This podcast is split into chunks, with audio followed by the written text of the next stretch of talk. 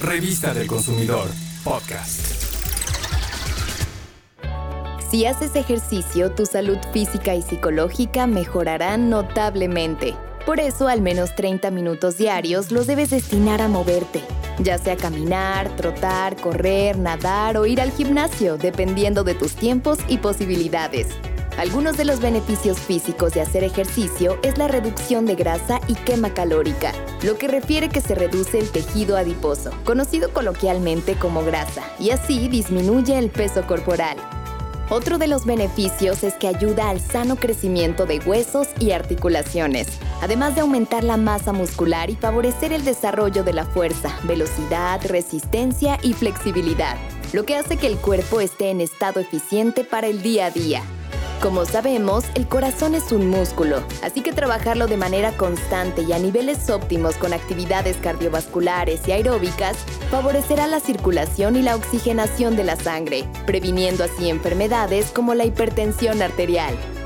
En cuanto a los beneficios psicológicos, hacer ejercicio ayuda a reducir el estrés, ya que libera endorfinas, que son las sustancias químicas en el cerebro que producen sensación de felicidad y euforia. Incluso la liberación de energía y de neurotransmisores durante y después del ejercicio puede ayudar a quienes padecen de ansiedad.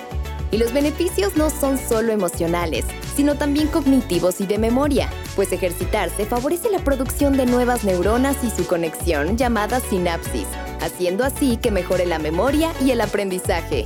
Hacer ejercicio también aumenta la autoestima, pues con los cambios que se verán en el cuerpo mejorará la percepción sobre uno mismo y hará que la autovaloración aumente. ¿Necesitas más motivos? Además de lo que ya mencionamos, el ejercicio ayudará a que los músculos sean más fuertes, a mejorar la postura y a prevenir dolores de articulaciones y de espalda. ¡Anímate! Para hacer ejercicio solo necesitas ropa cómoda y un par de tenis. Con eso estás listo para salir a trotar o andar en bicicleta por el parque. O si lo prefieres, haz ejercicio en casa. En internet hay tutoriales de rutinas de ejercicio que son gratis y sencillas.